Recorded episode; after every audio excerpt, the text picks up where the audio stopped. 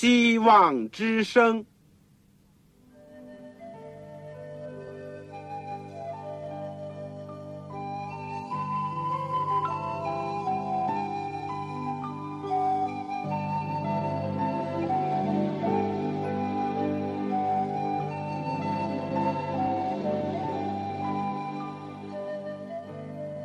各位听众朋友，各位弟兄姐妹，欢迎您收听信徒培训这个节目。教会的兴旺，不单表现为人数众多，更要求教友的素质好。为了使教会真正达到人丁兴旺，又灵性健壮，希望之声特别为广大的信徒制作了信徒培训这个节目，满足主内同工同道的需要。信徒培训由黄牧师主讲，将有多种课程推出，欢迎弟兄姐妹们踊跃参加。下面我们就把节目时间交给黄牧师。各位亲爱的弟兄姐妹，各位组内的同工同道，你们好，我是旺草，很欢迎你们收听我们希望之声的信徒培训节目。今天我们要讲的是教牧学的第二讲。题目是长老执事的资格和责任。我们的经文是在提摩太前书第三章第一到十三节，彼得前书第五章第一到第五节。希望大家准备圣经，如果有个笔在手里面，有几张纸，记下你所需要的。但更重要的。我们要求主预备我们的心。现在，让我们先祷告。亲爱的天父，我们实在是谢谢你，你向我们在基督里面彰显了你的大恩大爱，以致我们过去坐在死荫之地人看见了大光。我们从前生活在世界上，没有盼望，也没有方向，但主耶稣。你来到世界上，寻找我们，像寻找迷路的羊一样，把我们带回到你灵魂的大墓那里。让我们，我们谢谢你，赞美你。我也为坐在收音机旁边我所有的弟兄姐妹和朋友而感谢你，因为我们得蒙这样福分，能够成为你的儿女，在你的名下。我们更加要谢谢你，也祈求你。帮助我们，使我们成为你手下的小牧人，也去带领其他所有迷失的羊群，或者是在各地流浪的人。愿主使他们也能够归向你，天父帮助我们，帮助今天的教会，帮助你地上的工作。愿主在这时候兴起你的大作为，让遍地都看见你的荣耀。愿你的意遮盖我们这些卑微的人、软弱的人，也接近我们的口。你赐福给我们这个信徒培训的节目，恩待我们每一位。不论我们是听的、讲的，都受圣灵的感动，都能够得蒙从天上来的帮助。垂听我们的祷告，是奉靠主耶稣基督的圣名。阿门。这个，我们今天呢是教牧学的第二讲，题目是讲到长老和执事的资格以及责任。我们从圣经里面知道呢，有一个无形的、普世的属灵的教会，但是呢，也有有形的、地方性的、区域性的、实体的教会。而且呢，教会呢，并不是指着一个建筑物，也不只是一个惠民，而是一群招出来的人。讲的详细一点呢，就是说，上帝从世界当中招一班男女出来，聚集在一起，敬拜他，侍奉他，聆听他的教训，也传扬他的圣名和信息，并且服务人群。教会的重点，所以由此看来呢，是人，不是物。不是里面的琴啊、凳子，或者甚至于整个建筑，不是，是人。这班人呢，要过一种团体的属灵的生活。但是呢，我们又知道，教会不是一个俱乐部，它是为着敬拜上帝而设立的。它也不是工会、同乡会或者宗亲会之类的，它是天南地北各种人，包括各个肤色、阶层，但是他们都是信奉上帝人的一个宗教的组织。那么，既然讲到组织呢，就一定会有群众和领袖，而在教会当中呢，就是有一般的我们平时所讲的平信徒。和牧师、长老、执事等等那个职分，组织僵化或者是壁垒森严，我们说固然是不好，但是无组织、无纪律的无政府状态呢，也同样会弊病丛生。社会、国家是如此，教会也不例外。旧约时期，不论是在出埃及的时候。在这个流动的账目当中，或者是以后在固定的圣殿内，都有一般的会众，以及那些专门从事圣者或者是供奉的人员，比如说是大祭司了、祭司了、立位人等。而在立位支派的当中呢，又有许多不同的这个专职。比如说，有的立位人被分派专门是抬杠圣所的器皿的，而有的呢是专门歌唱的，有的有守门的等等。在这个民数记第三章里面呢，记载的很清楚。到了新月圣经当中呢，我们也从其中的记载里面，以及根据现代的考古学的一个论证呢。我们就发现，即使最初在还没有正式的基督教堂的建筑物，在那样的时候呢，他们就往往是借用这个犹太的会堂，或者是在家庭教会的时候聚会。不过，即便是这样，已经有了一些担任教会工作的人员，而且有不同的职分和称呼。我们说，除了保罗在以弗所书第四章十一节提到，基督所赐的有使徒、有先知、有传福音的、有牧师和教师。另外呢，在提摩太前书第三章呢，就提到有监督和男女之事。我们上次呢，着重是提了牧师啊、教师啊、传福音的，而今天呢，我们就要。研究的就是关于长老和执事。书上也不单单是提摩太前书提到这个，圣经其他的书卷也有提到长老的。比如说，在彼得前书第五章第一节，这个约翰三书第三节。但从上面所引证的圣经里面发现呢，有两个名词，一个是监督，一个是长老。那么我们首先要学习一下，在今天就是这两个职分。是否是一样呢？第二个问题，我们就看看男女之事有没有分别呢？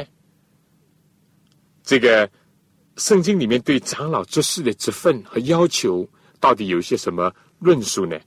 这就是我们今天主要要学习的内容。首先，我们个职分在新约圣经当中呢，用了两个字来讲到。在教会当中担任主要职位的人，一个呢就是长老。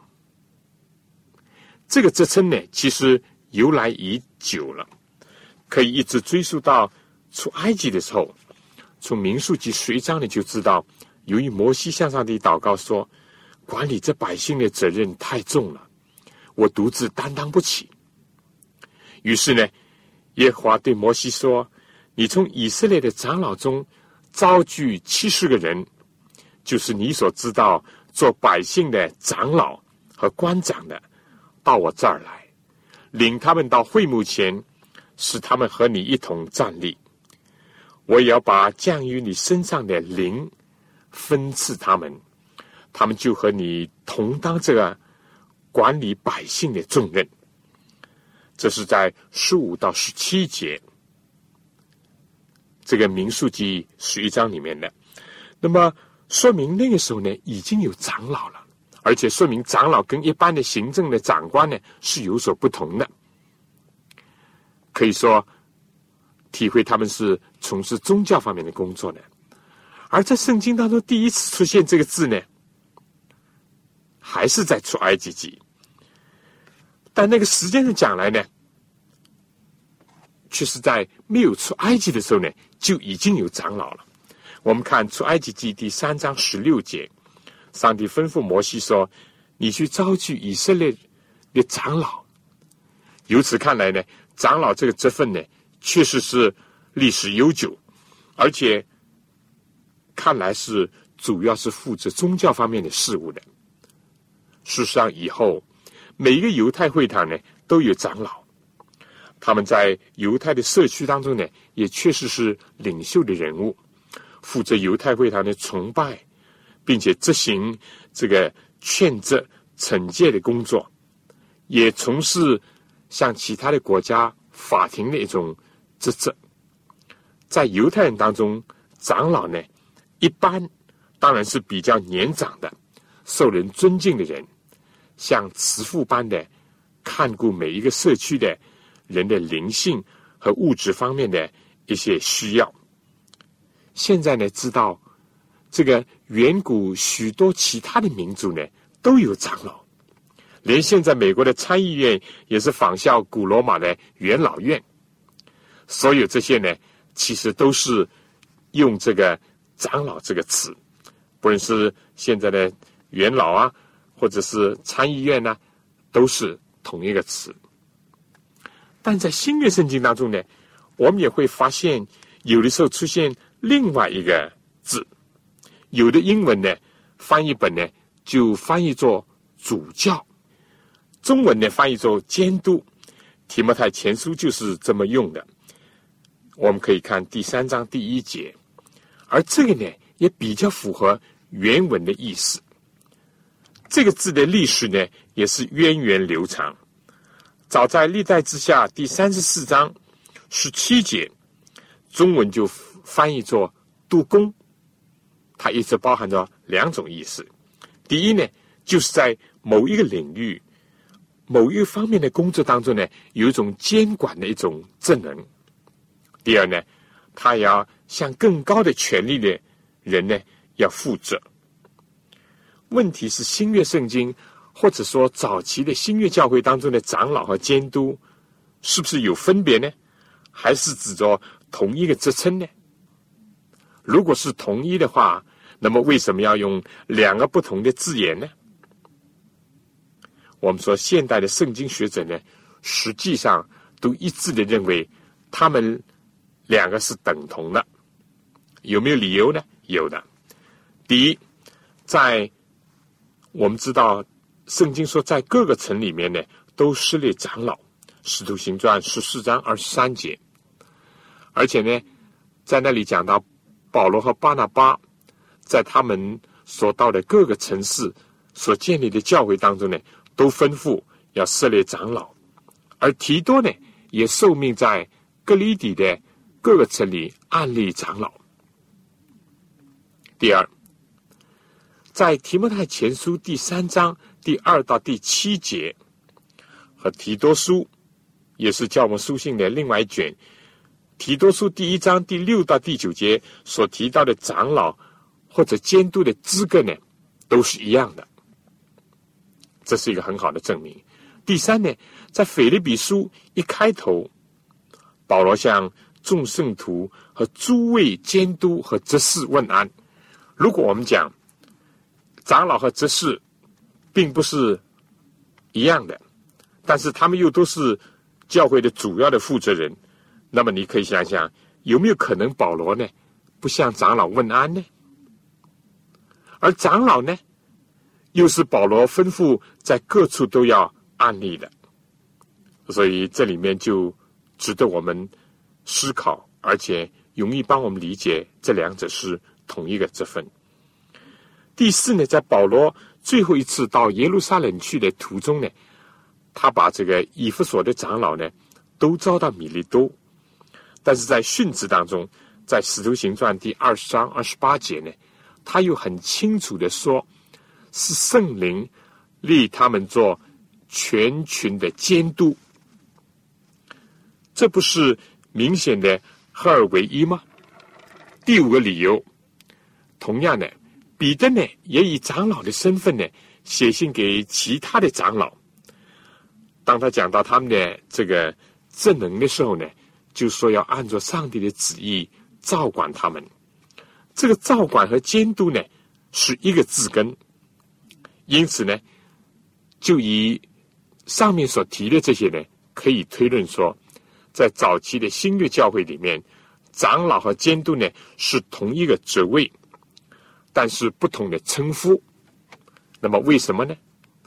很可能是长老、元老的本身呢，表示他们都是一些受人尊敬的、年高德昭的一些长者，而监督这个名词呢，就比较侧重在它的功能和职务上，要看管了，要照顾会友了，以及监督教会的事务了等等，所以。同一个职分，但是呢，所侧重的面不一样。至于说到主教的含义，以及以后的罗马天主教和圣公会等等宗派的主教制呢，相信是从长老团当中，他们认为也必须有一个领袖。而对罗马讲来呢，后来更加因为倚仗罗马是首都的这个背景嘛。所以，结果呢，无疑罗马的主教呢，就渐渐的自己觉得凌驾在其他的城市的主教和长老之上，而且呢，逐渐后来甚至发展成为一个教皇的一个制度。由此看来呢，英文翻译出主教，有的时候呢是有误导的；中文翻译出监督呢，比较更加符合原文的意思。好了，我们第一段呢。就讲到这个监督和长老在新月教会当中其实是同一个职分，不过有不同的这个侧重点。第二部分，也就是第二段呢，我想要跟大家讨论的就是关于长老的资格。我们说可以从个人讲，从家庭。当中，从教会里面以及在社会上的表现这几个方面来看，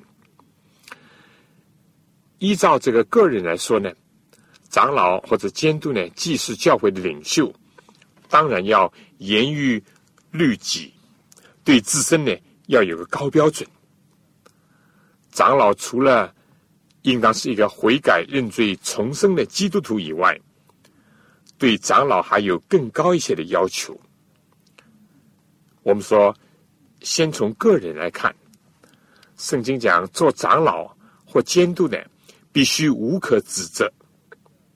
这是说，如果一个是为千夫所指的，或者是弊病多多的人呢，明显是不适合做长老的。虽然讲世上无完人，耶稣也说。人如果都说你们好，你们就有祸了。是的，一个人呢，难免有人会说这说那，因为就连完全正直、敬畏上帝、远离恶事的约伯，撒旦呢也会污蔑他、攻击他。那位办事忠心、毫无错误过失的但以理呢，恶人还是千方百计的要寻找他的差错，要控告他、陷害他。这是在善恶斗争当中难以避免的，但是就一般来讲呢，我们说群众的眼睛还是明亮的。这里要求做教会长老和监督的人呢，必须无可指责，可以理解作，应当在公众的眼当中呢，没有什么明显的，或者是还没有承认的一种过失，或者是那些坚持不改的一个缺点。否则话，他如果是有这些毛病，那么既会成为撒旦攻击的对象，也会成为恶人攻击主的一个把柄，并且呢，在这个教友当中呢，他也会失去威信，结果就不能领导教会。我们说，在个人的品德上呢，不但消极的说，不是一个。被人多多指责批评的人，而积极的讲呢，长老更加是一个有节制、自守以及端正的人。这是保罗在提摩太书提到的节制呢。我们说是圣灵所结的九种果子当中最后的一种。也有人说节制呢是诸德之母。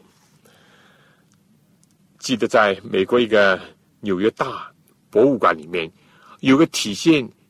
节制的一个塑像，我看到的是一位温文尔雅的女士，她的左手呢拿着一个圆规，右手呢拿了一个弓，但是呢勒住了这个跃跃欲射的一个箭。她给人一个节制的一个很生动的解释，意思就是说，首先。就是要凡事有方圆，有规则。其次呢，是如果有越轨，或者是任何冲动，或者是发泄和放纵的时候呢，能够把持得住，能够留得住，能够勒得住。这就是节制的一个很好的一个含义。同样的，自守呢，含着一种自治自理的意思。如果说，人格呢，是指着一个人独处的时候，他所想的、所做的。那么，基督徒，尤其是教会领袖的风格呢，就更加要如此的自悦了。这个在主耶稣再来之前特别的重要。做长老的彼得曾经劝勉说：“所以要约束你们的心，谨慎自守，专心盼望。”耶稣基督显现的时候，所带来给你们的恩，在保罗所提到的这个对长老的要求当中呢，又特别提到不饮酒滋事，不论对长老或者执事，在提摩太书和提多书当中呢，都提到这一点。我们知道，在古代呢，由于这个水源缺乏，而且又不卫生呢，所以通常饮酒呢。是在社交的款宴当中很普遍的事情，在旧约当中呢，也常常有记载，比如讲到新酒是神明的心欢唱，使得将亡以及忧患人欢唱。但是呢，圣经里面更加提出了很多的警告，旧约也不例外。箴言二十三章二十九到三十五节，第二十章第一节。我们知道旧约当中因酒失礼的有挪亚，有罗德；因酒夺职的、被击杀的有亚伦的儿子等等。在今天，因为酒精中毒以及喝酒肇事，或者是造成车祸的呢，我们说真是不计其数。特别主耶稣也讲到，挪亚的日子如何，罗德的日子如何，人子降临的日子也要如何。人又吃又喝，而且耶稣在另外一个比喻里面也讲到，那个恶仆人呢，心中说：“主人必来的迟，就吃喝醉酒，随着呢就动手打人。”在保罗对提摩太嘱咐这个关于长老的责份以及他们要求当中呢，也提到这一点。我想这里或者更加包括。由于生活放荡，结果就动摇和打击了别人，特别是打击了这个教友的信心。这个含义在这里面。而在对长老个人品德的要求当中呢，还包括了一些正面的：要温和，要不尊敬，要不任性，要不暴躁。可以说，财色酒气呢，都是人生。尤其是基督徒道路上的一个陷阱，所以保罗又提到了作为长老的，应当是不贪财。提摩太前书第三章第三节，而提多书呢，更加指出不贪不义之财。我想彼得在晚年的时候，他也语重心长的这个讲，劝你们中间与我同做长老的人，勿要牧养在你们中间上帝的群羊，按照上帝的旨意照管他们，不是出于勉强。乃是出于甘心，也不是因为贪财，乃是出于乐意。彼得前书五章第一到第四节，我想彼得不会不想到，一度是作为他师弟的犹大，以及在他面前倒闭的亚拿尼亚、撒菲拉的可悲经历和他们的可耻的一个结局的事情的，所以。上面呢，我就讲了有关长老的个人的品德方面的问题。我想在我讲的第二个要求之前呢，我们先请听一首歌，《完全奉献》。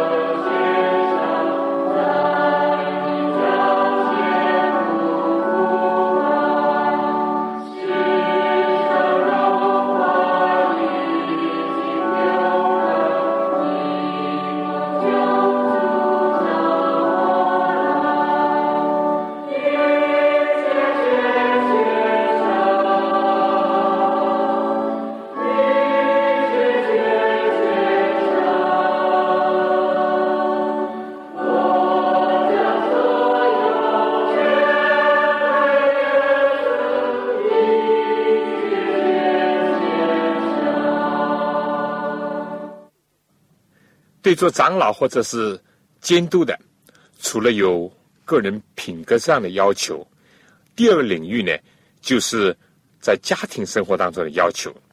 首先，保罗说，做长老的只做一个妇人的丈夫。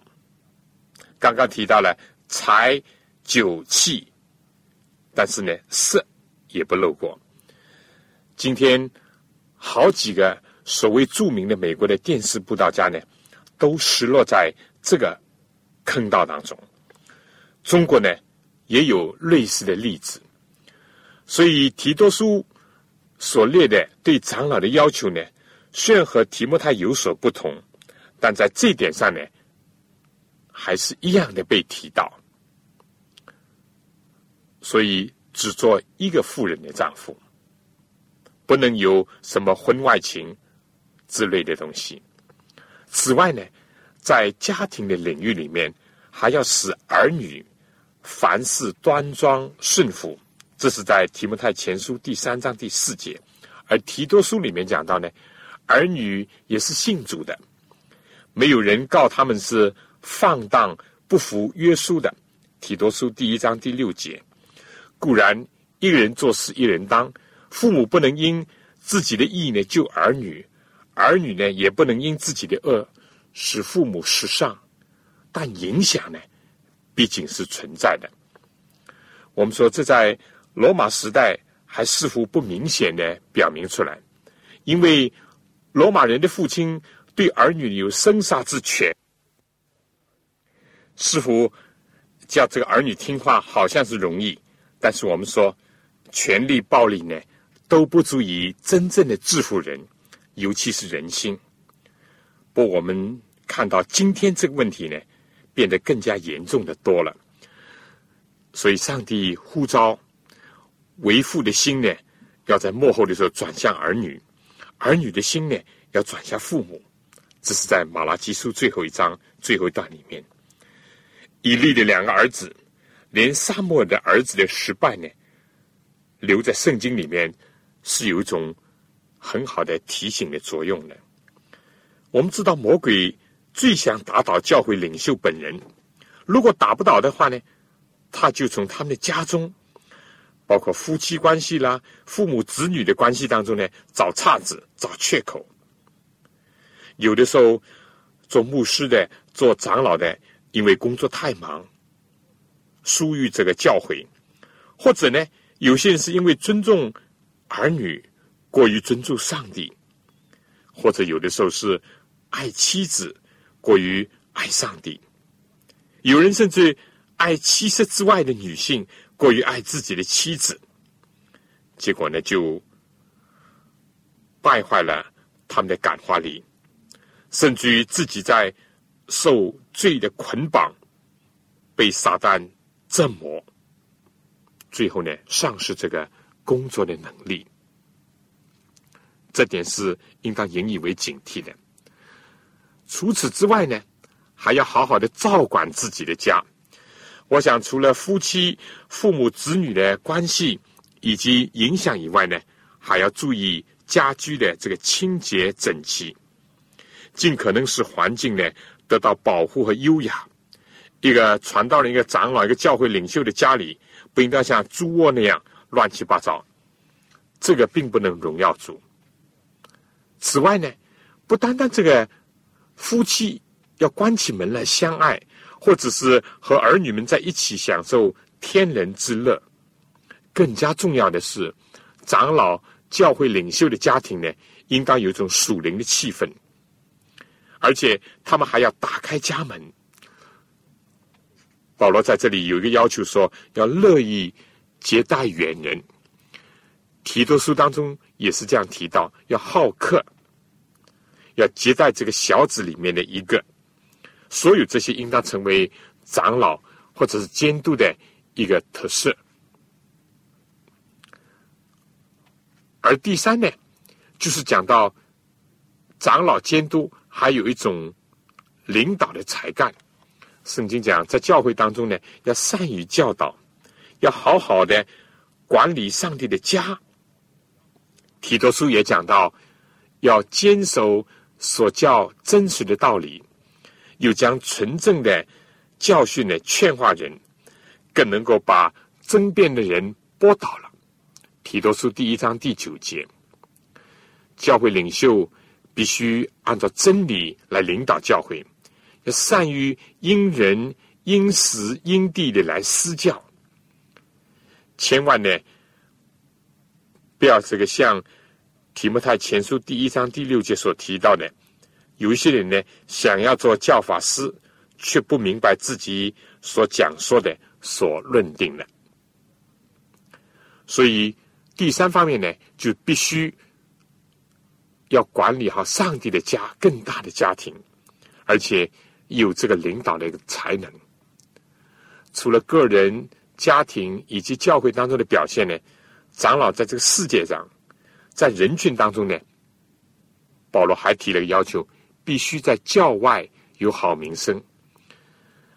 教友不佩服呢，当然我们说是一个问题，但教外的影响和声誉呢，也是应当注意到的。如果忽视了这点要求，做长老的恐怕就会被人毁谤，落在魔鬼的网络里。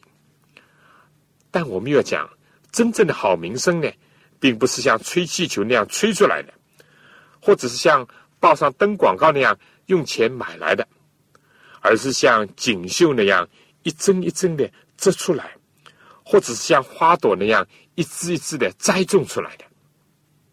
监督。长老，如果是在教外臭名昭著呢，结果也一定会臭名远扬。哪怕是他在教会当中道貌岸然、假惺惺，但是呢，这个真理还是会因着他受到毁谤，自己呢又落在魔鬼的网络里面。所以圣经里面讲，有了机会就应该向众人行善，有了爱弟兄的心，更加爱众人的心。所以教会的长老和监督必须在教外有好名声，要行善。这样呢，我们说，就非但能够保存健全教会，还能够向外使得教会获得发展。我们讲，作为教会在教义的纯正上健全，也就是说，要以基督为中心，以圣经为基础，这一点当然是重要的。不过，教会组织上的健全呢，也同样重要。而教会组织的健全呢，首先就有赖于教会领袖人物的合适与否。上面已经提到了保罗论到作为教会领袖当中的一些重要人物，就是监督和长老的一些要求，包括了对个人的品质、家庭的影响、领导的才能，以及在教外社会上的名声等各个方面。此外呢？保罗又提到了一些总的一些看法，这就是作为我们要学习的第三部分的内容。我们在学习之前呢，我们听一首歌，不是一条易路，跟从主也好，侍奉主也好，担任圣者也好，并非容易。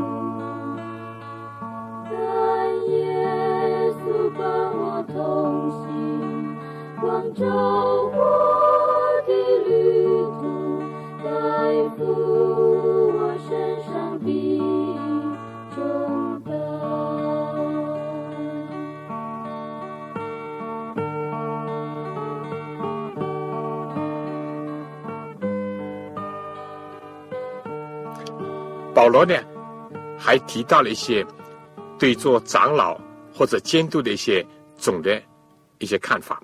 第一呢，保罗说，人若想要得监督的责分呢，就是炫目善功。这话是可信的。炫目这个字在原文呢，是一个欲望的意思。我们知道，欲望呢是有好有坏的欲望。在一般人放纵各种世俗的欲望，包括。肉体的情欲、眼目的情欲，并今生的骄傲的时候，如果有一班人，他有一种热切的愿望，想做教会的监督或者长老，尤其是当他们看到教会的需要或者教会的危险，而愿意献身、尽责、挺身而出的话，这个非但是无可厚非，按照保罗说，这是好的，因为。他们是在炫目一种善功。我们现在不能肯定说保罗的时代的监督或者长老是否是受薪水的，但看来呢是兼职的，因为连保罗有的时候也必须要用这帐篷来维生。但不论如何，至少今天在绝大多数的教会做长老的呢都是平信徒，是不受薪的。那么，当许许多多人在为世界上争名夺利，想不断的往上爬，甚至有些曾经蒙呼召做传道或者做牧师的人，在世俗和金钱的引诱或者某些的压力下面，都走了迪马那条道路，就是因为贪爱现今的世界而离开教会的岗位的时候，他们如果愿意不为利。而挑重担、顶大梁，那有什么不好呢？真是好的很。人不应当轻视非议他们，这是一面。但另外一面呢，我们要讲到权利和义务、地位和资格呢，一直是共存的，是天平的两端，而且必须要保持平衡，否则的话呢，就办不好事，管不好教会，成就不了什么善功。如果真说两方面有所不平衡的话，那我就要讲，只应当允许义务重过于权利，资历、造诣、品德、才能、影响力要大于所要承担的地位、责务。如果有人只想地位、权利，不问、不管、不求义务、责任、本分、资格，或者是水平，或者经历、威信、恩赐的话，那么就不是正当的愿望了，也不是一种正当的欲求和安排了。这样就非但会成事不足，反而会败事有余。我们不能说社会上、教会当中没有这样一些这个好为首的人，只想当长老，但不自量力，不言语要求自己，结果引来不少的麻烦和混乱。这是第一点要注意的。第二点呢，就是为了防止这些呢，保罗又提到了另外一个总的原则。他讲，初入教的不可做监督。为什么呢？可能有不少理由，但至少保罗在这里提到一点，恐怕他自高自大，就落在魔鬼的网络里。长老本来就是含有长者的意思，除了年龄太轻。或者是人生经验太少、血气方刚的，尤其是初入教的、新入教的、属灵经验浅薄的人呢，都不宜做长老。至于老于世故的、臣服拘泥的，固然是不好，但我们说初出茅庐、各方面都还不成熟的呢，也不合适做长老。在肯定了想做长老。是正当的，也是炫目善功以后呢，这样的规范呢，主要就是防止另外一个极端，就是轻忽这个标准和要求，出现这种乱案例或者是滥风甚至的事情。但更加是出于对这些人本身的一种爱护，因为保罗说，恐怕他们重蹈魔鬼因为高傲。结果反而堕落的一个覆辙，所以保罗也是为了他们本人的好处，在这里我们说老牧师呢，不要把持一切，或者是排斥年轻有为的人，尤其是那些爱慕多为主工作的年轻人。但年轻人，甚至是有所作为的人呢，也应当谦业自守。防止自己骄傲，以及轻视老年的童工。我们说这样的事情在教会当中确实有发生的。求主怜悯，求主赐恩保守，并且让每一个人呢都服在基督的权下。第三呢，保罗又提出了另外一点，他说：“提摩太前书第三章第十节也要先受试验。”虽然我们说这一点呢是列在对执事的要求当中，但我想，如果对作为教会领袖的监督或者长老的助手的男女执事，尚且对他们提出这个要求，就是要先受试验的要求，那么对于长老本身呢，我想更当如此。甚至是不是已经暗示了，做长老的人应当先要做过执事呢？何况这圣经里面呢，紧接着上文是这样讲，也要先受试验。我想，圣经这样讲呢，证明对长老也一定是有这个要求的，就是先经过一些考察和试验，这样就会避免许许多多不合适的人选，也会避免许多的不必要的麻烦出现在教会里面。这也正是保罗在提摩太前书往后一些所提到的。既不要存成见，行事呢也不可偏心，就是说不要无辜的排斥人。但保罗也讲，给人行暗手礼不可接触，不要在别人的罪上有份，要保守自己清洁。时间也是考验人的，而试炼困难呢，又是考验人的一个重要的渠道。这是第三点要注意。第四点呢，这里说控告长老的这个案子呢，非有两三个见证人就不要收。长老既然作为教会的领袖，他的名声直接会影响到主的圣名，影响到教会的工作，以及他个人和个人的家庭，所以呢，要非常的慎重，不能单单凭着一个人说。更加不能凭着道听途说就轻易的论断或者是妄加判定。领袖呢，有的时候难免更加容易因为秉公行事或者是按章办事，他就直言，结果就得罪了人。教会当中呢，何况还难免有一些圣经所讲的闲杂人，或者是嫉妒者。以及搬弄是非、无事生事，或者是造谣说谎的、做假见证的人，尤其在这末世呢，更加应当注意。不是说长老不会有错，也不是说长老绝对不会涉足犯罪。整本圣经告诉人，人有人性软弱以及罪性的这一面。如果不是常常在主里面蒙他恩典的保守。我们说，像大卫、像彼得，许许多多例证都讲明了，哪怕是担任圣职的人，都可能跌倒、被盗或者是犯罪。所以，教会当局以及全体呢，既不轻易的接受对长老的控告，但又不是姑息养奸，对罪恶呢眼开眼闭，甚至于视而不见。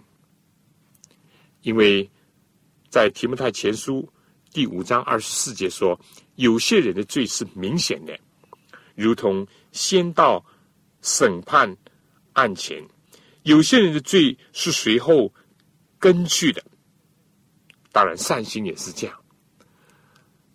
所以在这点上呢，我们要注意。那么，当事情真相查明，或者是水落石出，或者是人证物证确凿以后，怎么办呢？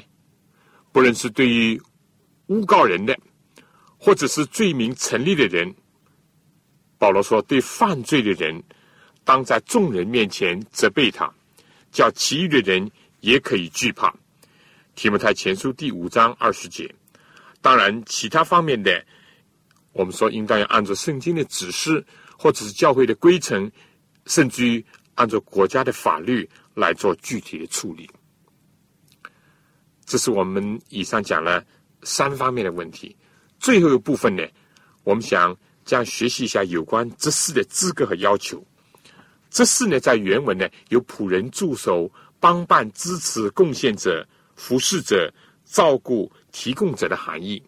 这个正符合与《使徒行传》第六章最早设立七个执事，帮助十二个使徒的一个原意。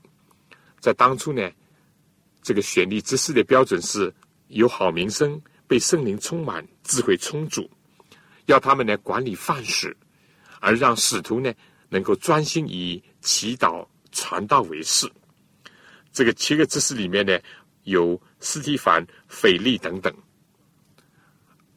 叫他们站在使徒面前，使徒祷告了，就按手在他们的头上。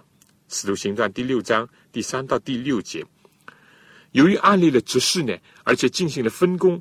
早期教会的组织呢，非但得以逐渐的完善，并且避免了分裂和混乱，圣经更加讲呢，上帝的道兴旺起来，在耶路撒冷门徒数目加增甚多，有许多祭司信从这道的。执事的贡献帮助呢，我想明显是一个因素。但这事是不是仅仅从事事务性的工作或者活动呢？不，至少上面所提到的斯蒂凡和腓力呢，也是传道、解经以及替人施敬的。圣经更加讲到。斯提凡乃是大有信心的，满的恩惠能力，在民间行了大奇事和神迹，以智慧和圣灵说话，也是看见上帝荣耀的人。使徒行传第六章第五节、第八节、第十节、五十四节，而腓力呢，也是宣讲基督的，也是传上帝国的福音的。使徒行传第八章第四节、第十二节、第四十节。也是行神迹奇事的，并且是为埃提阿波的太监查经施禁的人，《使徒行传》第八章二十六到四十节，这一点是今天的教会以及担任执事的人所当注意的。教会不要局限执事的工作，只让他们做一些事务性的事情；执事自己呢，也不要局限自己，相反要效法执事的先驱斯蒂凡、腓力。两为主而工作，为主而生活，甚至必要的时候为主而殉身。我们再从作为教母书信的提摩太书第三章第八到十三节看呢，这里所提到的男女之事的职分和条件，这事和监督在工作的分工上、地位上呢，我们说当然有所不同。看来也有点像现在的医生和护士，或者是主管和书记那样的关系。他们既然是监督或者长老的左右手，是许多具体工作的执行者，所以对他们的要求呢，保罗先后在第三章第八节和第十节呢两次用到也是如此。这个表明对做长老的和做执事的要求是相仿的。第二呢，男执事和女执事呢，也是同样要符合条件以及。要达到一定的资格。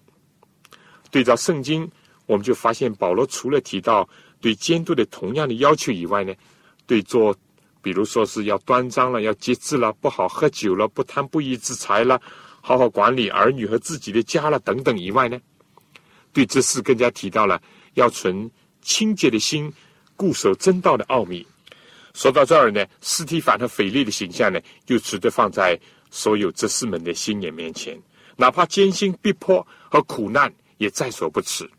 另外呢，在言语和口实上呢，也增加了一笔。执事们要注意，不能是一口两食，不能说谗言。这个对接触很多人、处理很多具体事务的工作者呢，是很重要的一点。我们设想，如果当初说希利尼话的犹太人像希伯来人，因为。他们在天天的供应上忽略了他们的寡妇而发怨言的时候，我们说，在当使徒监督们要专心祈祷传道为事情的时候，为了解决困难、排除纠纷、也消除不满，而选定了七个执事。如果他们本身就是拨弄是非、心存偏见、好说谗言的人，那么我们可以想象，这后果又会如何呢？今天有的时候，因为执事呢。参与教会的工作，参加堂董会，或者是这个堂务委员会，知道的事情当然是多了一些。有些不应当外传的传了，或者甚至于非但传了，而且加有加酱，或者是片面甚至于歪曲，那么不是造成很大的混乱，甚至形成分党分派以及彼此猜忌和攻击吗？撒旦魔鬼在天庭的时候呢，就开始以谎言来诱骗天使。在伊甸园的时候是这样，也是这样，一口两食，正像雅各所讲的，这是主所憎恶的。另外，女执事呢要注意，不要好说谗言。如果是这样的人呢，就不配，也不应当按例做执事。但对于凡是忠心的、固守真道的、善做执事的呢，保罗说，这等人是自己得到了美好的地步或者是地位，这是一种属灵的地位。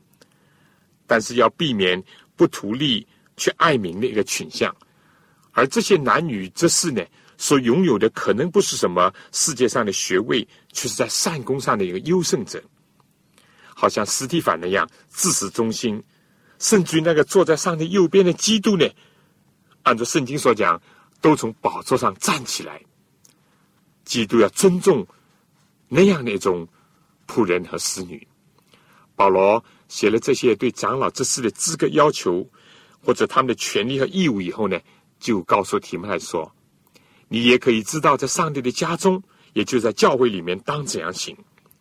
今天的教会，我想就应当依照这些呢来选人认识，应当任人为贤，不是任人为亲。今天的信徒呢，也要依照这些来不断的长进。”以及炫目为主为人做善功。我们知道保罗这位大的布道家、大的神学家、大的组织家，非但给我们留下了十几卷新约的书信，而且把福音呢由亚洲传到了欧洲，建立了无数的教会。而且他非但是这个建立教会，他也关怀教会、保卫教会。这个可以说构成了他整个的生活的内涵。他在这里呢，特别提到了，就是对教会组织的关怀。我们讲理论上的拨乱反正呢是重要的，但组织人事的健全呢，也是保证教会的存在发展的重要的因素。求主能够光照我们，特别让我们记得保罗在使徒行传二十章的所有的教诲。好，最后我想小结一下。今天呢，我们分别从教牧学的角度呢，讲了长老之事的资格和要求。我们先是解释了长老监督这是同一个职分，然后呢，我们从个人的品质、家庭生活的榜样、领导的才能以及社会上的好的影响这几方面呢，对长老监督呢提出了一些具体的要求。第三部分呢，我们指出了一些总的原则。就想做长老呢是好事，但是要注意，不可以按例新入教的，免生骄傲以至于堕落。就连年长的有经验的，要先受试验，既不要随便的接受对长老的控告，但是有罪错的呢，必须要处理。第四部分我们最后讲了男女之事呢的要求，也和长老是相仿的，但是由于分工的不同。有一两点呢，特别是在言语上呢，更加应当谨慎。但所有这些呢，都是和教会的生死存亡有重大关联的事情。愿主借此呢，帮助我们今天的教会和教会领袖以及教友呢，共同重视圣经的指示，就是关于长老和执事的资格和要求的指示。求主赐恩。最后有几问题，请大家讨论一下。圣经提到了男女之事，你对有些教会安的女长老有些什么认识？有些什么看法？第二，今天在案例长老和执事的事情上，有些什么是值得注意的问题？第三，如何鼓励培养男女信徒呢？炫目善功，并且进到美好的地步？第四，如果发现长者当中有问题，你认为应当如何处置？要防备什么不良的倾向？好了，今天这个教牧学的第二课，关于对长老和执事的资格和要求呢，我们就讲到这里。下次同样的时间，希望你收听我们信徒培训的节目。好，我们下次再见。